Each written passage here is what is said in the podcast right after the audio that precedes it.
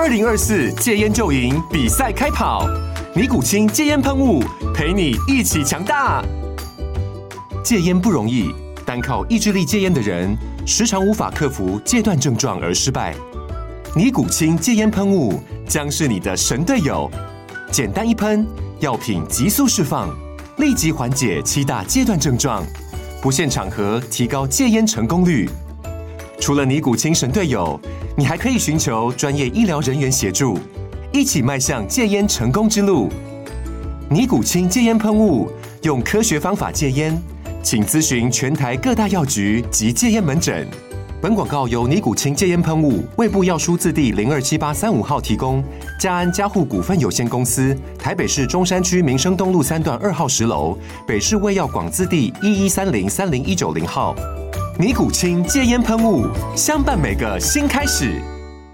九八新闻台 FM 九八点一，财经一路发，我是阮慕驊。虽然股价连续拉回两天哈，发哥股价拉回下了九百块哈，这个这礼拜登上九百哈，这个发哥连连跌两天，周四周五啊，股价又破九百哈。那发哥呢，但全周还是涨哈，涨了十四块哈，收涨百分之一点六。本周大盘涨幅是一趴，发哥涨一点六趴，还是强于大盘。而且呢，发哥的月线啊，已经是连四红还连五红了哦。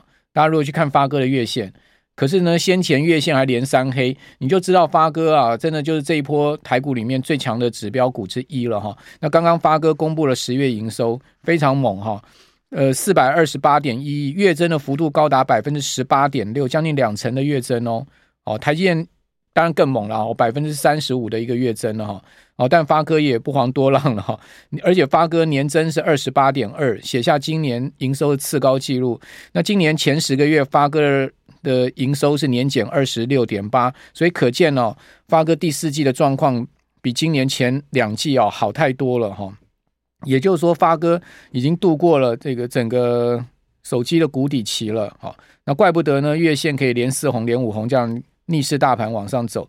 那之前发哥不是召开法说会吗？哦，蔡立行副董呢就说了，他说在市场啊需求改善跟较有利的汇率助攻下，因为台币现在贬到三十二块嘛，今天台币又贬哦，而且贬不少，哦贬了九点四分呢，收三十二点三五二哦，这个礼拜台币是连续持续回贬的一个状况哈。那台币汇价助攻，然后呢需求改善，哦，所以第三季的毛利符合营运目标哦。那另外呢，在整体通路库存跟市场需求改善下。哦，旗舰晶片呢、啊，天玑不可泄露的天玑九三零零上市啊，预期第四季营收会较第三季成长百分之九到百分之十五。今天公布出来，十月营收成长将近快两成哦，可见呢，比先前法说预估的情况还要更好哦。那当然后面还有两个月的情况，我们再观察。那至于说发哥这样的一个强势股哈，我个人是觉得他能坐上台股市值第二宝座啊，也。也不是一个浪得虚名了哈，也不是偶然的，也也验证了，就是说台湾其实整个半导体产业就如同张忠谋董事长讲的哈，会从啊比较重资本啊，持续向美国的发展啊，往所谓的轻资本 IC 设计这个行业扩扩延。好，那呃，毕竟啊，IC 设计这个行业啊，不管你员工上班的弹性啊也好啦，或者说呢，我讲的上班弹性，讲工作地点的弹性，像美国很多。这种晶片 design 业者啊，他们的工程师都在家里上班，他不需不需要到公司去了哦。那但是呢，你这个晶圆代工啊，好，或者说讲实在的，这个呃封装这种产业的呃人力密集程度啊，就要比 IC 设计业人力密集程度要高很多。你每个机台都要人啊，哦，封装厂也是一样，半导体代工厂也是一样，而且人还要二十四小时 on call 啊，哦，二，二十四小时轮班呐，哦，那个机台是不能停的啊。哦，所以这样的状况之下呢，当然你说未来整个半导体产业最有利发展的族群是谁？当然就半导体里面的最上游的 IC 设计产业嘛。所以为什么法人可以给 IC 设计股票相对高本益比，而且高出晶圆代工啊、封装业啊，哦这么高的本益比啊？原因就在这边哦，因为他们毕竟啊有占了很大的一个优势。好，好，那今天另外要跟各位报告就是说呢，最这个礼拜哈，央行到立。央行总裁杨金龙啊，到立法院去备询啊，哇，罕见动怒诶，我看到这个向来温和的杨总裁啊，很少这样的发飙啊，哦，因为媒体大力抨击他说那个阻贬台币嘛，哦，所以导致内需受到压抑啊，然后说呃缴库呃被逼缴库两千亿台币，好，明年要缴库两千亿台币，哦，那央行变成是国库的金鸡母，哦，杨总裁看到了这样的一个媒体报道，哦，大标特标说我脚库是犯罪吗？好，当然这个是一个。呃，我们不知道谈今天这个主题啦，因为台币到底升贬啊，央行有没有在那边干预啊？这东西啊，鸡生蛋，蛋生鸡，说不清楚了。哦，讲实在的，这种东西也很难厘清。说台币升值啊，是对内需一定有利吗？台币贬值对出口一定有利吗？其实也不一定了。那台币是真的是台湾在决定汇价的吗？哦，还是呢跟随国际汇或会市的一个大格局呢？这也其实有很多讨论空间。哦，所以我觉得这个。有很多讨论空间的这种东西啊，很难说清楚。我们今天就暂时不讲哦。但我觉得可以比较讲得清楚的话，就是央行的理监事会议在九月底召开的啊。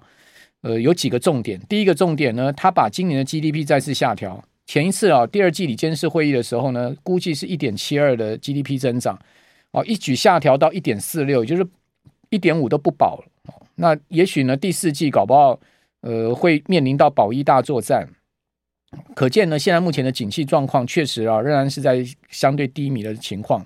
可是你可以看到，有一些产业已经慢慢在好转，比如说像台积电、联发科，哈，今天双方公布出来营收，已经看到，尽管景气现阶段低迷，但是慢慢在好啊。那另外呢，央行也预估下半年的通膨啊，会比今年上半年低。哦，那 CPI 跟核心 CPI 的预估值是二点二二跟二点四四。哦，前一次。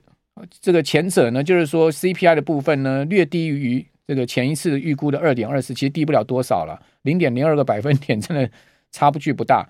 哦，但是后者呢，这个高于上一次预估的二点三八，哦，二点四四跟二点三八就是多了零点零六个百分点。讲实在，这个核心 C 这个呃核心 CPI 才是现在的这个最大的问题。哦，那。央行总裁呢，杨金龙呢，在立法院被询的时候呢，好，就这个礼拜，哈，这礼拜的事，他呢就说呢，因为立立委质询质疑质询他嘛，哈，就是说呢，央行后面是不是结束升息循环，类似像这样子的问题，然后杨总裁讲说呢，还还应该还没有哦，换言之呢，就杨总裁。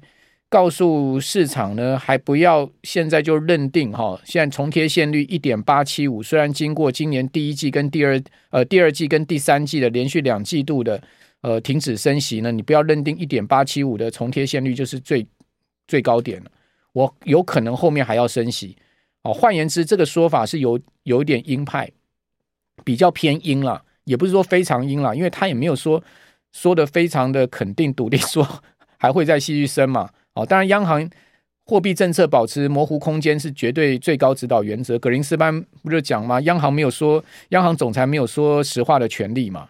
哦，这是格林斯潘的名言啊。而我们这个费的主席从来没有说实话的权利，所以也就是说，我们任何公开讲话，你都不要把它当成是这个呃完全是真的哦。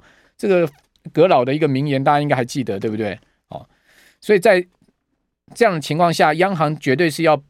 保有这个货币政策的模糊空间的啦，他绝对不能把话说死，没有弹性啊，让而且让市场猜到央行的这个货币政策的底线哦，这当然是对央行操作来讲不利的啊，所以我觉得杨总裁这样讲哈，呃，也是可以被理解啊。那而且呢，相对偏阴阴一点的原因是什么呢？我今天要跟大家讲，我个人认为有三大原因，它比较偏阴啊。至于会不会真的升息，我等下最后再跟各位报告我的看法。那三大偏因的原因，这第一个各位看到就是台币，好，台币呢非常疲弱，好，那今年最低的时候到过三十二块半，好，刚刚好到三十二块半之后呢，呃，出现回升，好，因为美元转弱嘛，美元转弱一一阵子之后呢，呃，从一百零七跌回了一百零五点，哈，台币顺势升值嘛，好，呃，一度升到三十二块一，升了四角，但是你可以看到这礼拜的下半周它又回贬了，贬到今天已经到三十二块三了，哦，接近到三十二块四，其实。已经接近到今年汇价的低点位置，好，因为美元指数这几天又转强了，好，像昨天呢，美元指数重新回到了快一百零六点哦，好，从一百零五点这个低点又上来，接近到一百零六点，哦，所以美元转强，可见美元没有那么好搞哈，不会一下就持续转弱下去哈。那因因为台币相对偏弱，今年已经贬了超过五趴哦，具体来算的话是五点五 percent 哦，从年初汇价的三十点七。哦，贬到三十二块半，哦，刚刚好贬了五点五 percent。更不要讲今年二月的低点是二十九点六五八哦，是升破三十的哦。你从二十九点六五八算的话，更不止了，五点五 percent 了哈。好，那尽管是五点，我们就算五点五 percent 好了，其实这个贬幅也很明显了，对不对？去年全年贬九趴哦，那大家都已经是觉得哇，台币怎么贬那么多了？今年其实也贬的也不遑多让了，也有五快六趴了，啊、哦。而且是创去年的汇价更低点，因为去年都还没有贬破三十二块半呢。哦，今年都贬破三十二块半。那在台币这样偏弱的情况之下，它当然不能太割嘛，因为它太割的话，台币会更弱啊，对不对？所以说呢，它多少要阴一点，因为毕竟台美之间的不管名目利差、实质利差都那么大的情况之下，央行绝对不可能在公开场合太割了啦。哦，太割的话，那台币就会更弱了，就被那些。会赢人士看看破手脚了哈，这是第一个哈，我认为的原因。你会看到这个是美元指数，美元指数最近弹上来又弹的比较明显，对不对？但是你说会不会弹过一百零七点的前波高点，我不敢讲哦。那感觉起来美元应该是在一个中期反弹的，还在一个逐逐头部的一个过程啊。哦，回到一百一十四点的去年最高点的几率应该很低了。哦，换言之，美元即使是一个中期反弹，但它是在走一个大长期大空头的趋势了。哦，又是很长线来看，它是空头，已经从一百一十四点，这个已经形成空头了。但是中期是一个牛市。好，我们这边先休息一下，等下回到节目现场。九八新闻台 FM 九八点一财经一路发，我是阮木花。我今天本来想讲另外一个主题的哈，就是说呢，美国后面经济到底会不会衰退？哦，是什么样的衰退方式？温和衰退呢，还是说呃硬着陆呢？还是它会真正软着陆？哈，或者有人讲不着陆？哈。事实上，这个看经济数据、看方向，你真的很难判别，因为经济模型啊也很难推估了。呃，而且华尔街的说法各很分歧啊，有人是看要硬着陆，有人看是软着陆，有人看不着陆，你到底要看哪一个？哦，那当然就变成是你自己要去自己要去抉择的事情。但是我要本来要跟大家讲，事实上你都别猜了，股票市场的方向会告诉你，只要美股如果能持续上涨的话，基本上呢它就不会衰退的。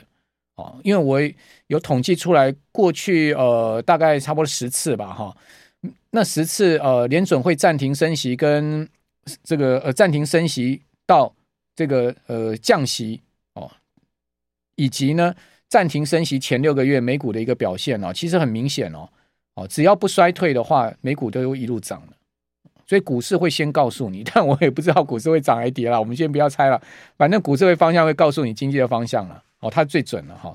好，那回到就是说呢，美元指数还在中期强势格局哈。各位看到我刚刚讲长线是应该是已经转空了啦。哦，但中线上面还在一个反弹哦强势格局下面。哦，那这当然对台币的压力就不小嘛。所以台币就破底。那另外我们来看到主计总处公布的 CPI 跟核心 CPI 哦。我们看到在核心 CPI 的部分呢，现在目前呢是二二点四九，哦，然后呢 CPI 呢仍然高挂在三趴以上，这是十月份最新的数据，所以可见呢，第二个原因，央行要稍微阴的原因就是说呢，台湾确实还是有比较明显的通膨压力，哦，因为毕竟你可以看到，呃，核心 CPI 降不太下去嘛，还在二点四四九嘛，那 CPI 最近又明显反弹上来了嘛，所以呢，央行当然在这边就没有办法太割嘛。好，所以这两个因素呢，呃，是我认为啊，杨总裁偏鹰的原因。还有一个因素呢，就没在图片上，就是呢，央行里面啊，那些理事啊，其实有一派是很鹰的。那这派鹰的理事呢，动辄就会放话哈、哦，去攻击杨金龙，哦，说你太割啦，哦，或者说呢，就类似像那个媒体报道的说呢，都主主贬台币啦，哦，类似这样子的。去攻击杨金龙，所以杨金龙当然他也要应付一下这些理事了，我觉得是这样了。哦，所以有三个，两个台面上一个原因，一个台面下的原因了哈。那台湾的物价哈跟美国一样，你可以从主主计总处这个物价表上看到哈，真正造成核心 CPI 下不来原因就是服务类。哦，服务类呢，今年第一季哦增幅是二点八二，第二季是二点八九，第三季反而上升到三点零二，它不增不降反增呢。然后呢，七月是三点一二，八月是三点零八，九月稍微降到八点二点八六，十月降到二点八五，哦，但是呢下降有限，所以全世界现在目前的通膨结构就是服务业的结构，哦，服务业的价格下不来，薪资结构的问题，所以在这样状况之下哦，你说升息有没有办法哈，真的把这么这样的一个服务业架构结构下面的通膨呢，打回央行过去所谓的两趴目标区，我觉得这是值得商榷的。甚或有可能长期全世界的通膨结构哈都不容许，可能物价再跌回两趴都有可能。我觉得三趴的一个通膨目标比较适合啦，央行应该与时俱进去做调整了。哦，也有华尔街有这种呼声说叫联准会把通膨目标从两趴升到三趴嘛，不要说一定要坚持两趴嘛。但是鲍尔还是觉得不可以这样做啊？为什么？因为央行的威信是不不能动摇的。我不能因为你市场说，呃，两趴的这个通膨目标不切实际啊，我就听你的，我就把它升到三趴了。哇，那这个会让市场啊觉得央行的威信完全丧失啊，好，或者说呢怀疑联准会降通膨的决心，而导致后面可能更多麻烦。所以呢，鲍尔当然他不会去听信市场的啊，说要把。通膨降回两趴，呃，三趴，呃，升到三趴这样的一个目标。不过呢，我个人是觉得，其实联总会官员心中大概也有谱了啦。哦，真的要把它打到三趴以下是很难了。哦，所以呢，呃，长期维持在三趴以上的通膨是比较有可能的。哦，那但所以在这样情况之下，未必通膨一定会降回两趴才会降，呃，降降破三趴才会降息哈。那这也是市场为什么认定说有可能联准会明年中就会开始降息。那我们来详细看到底什么东西在涨？台湾啊，什么物价在涨？好，第一个，你看旅馆住宿费涨十三点七七 percent，这太夸张了。大家都知道，现在五星级饭店贵到不行哦，住一个 night 啊，七千、八千、九千、一万这样喊呢。哦，台湾现在在台台湾的旅游的住宿费真的是比国外贵太多了。东南亚的 hotel 没有那么贵了，哦，韩国也没那么贵了。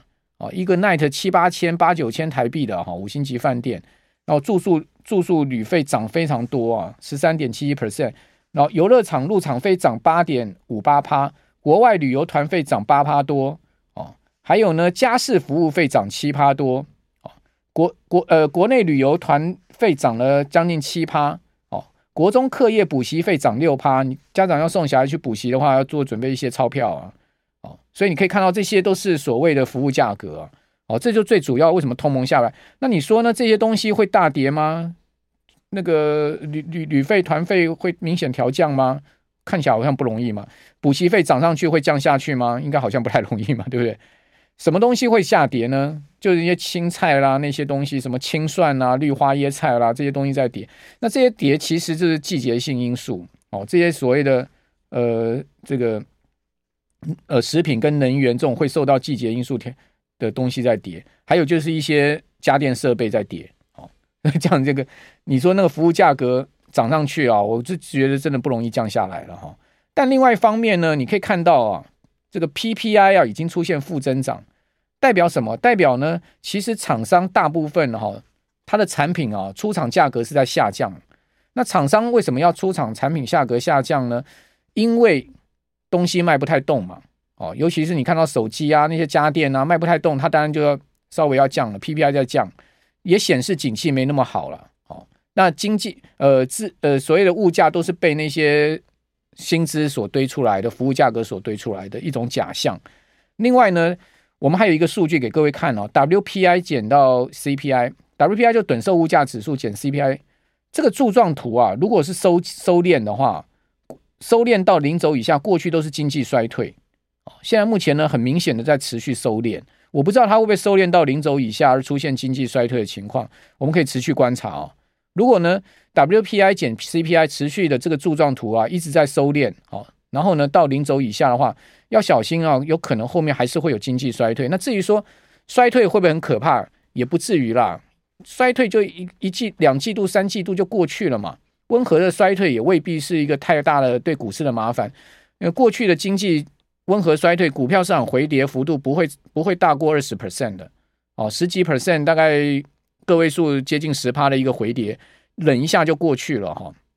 所以如果从投资角度来看哦，衰退没那么可怕哦，只要不是一个所谓黑天鹅式的严重的所谓经济的崩溃哦，就没那么可怕。那当然要不要注意？明年美国有有可能有黑天鹅，还是要注意啦。因为商用不动产啊这些信贷的问题啊，确实还是值得我们持续来观察。哦，不过现在目前总的来看呢，就是说呢，呃，经济的状况确实没有先前想的这么差，也是事实。哦，从这个半导体的整个需求的复苏啊，看到这样的情势，就供大家参考了。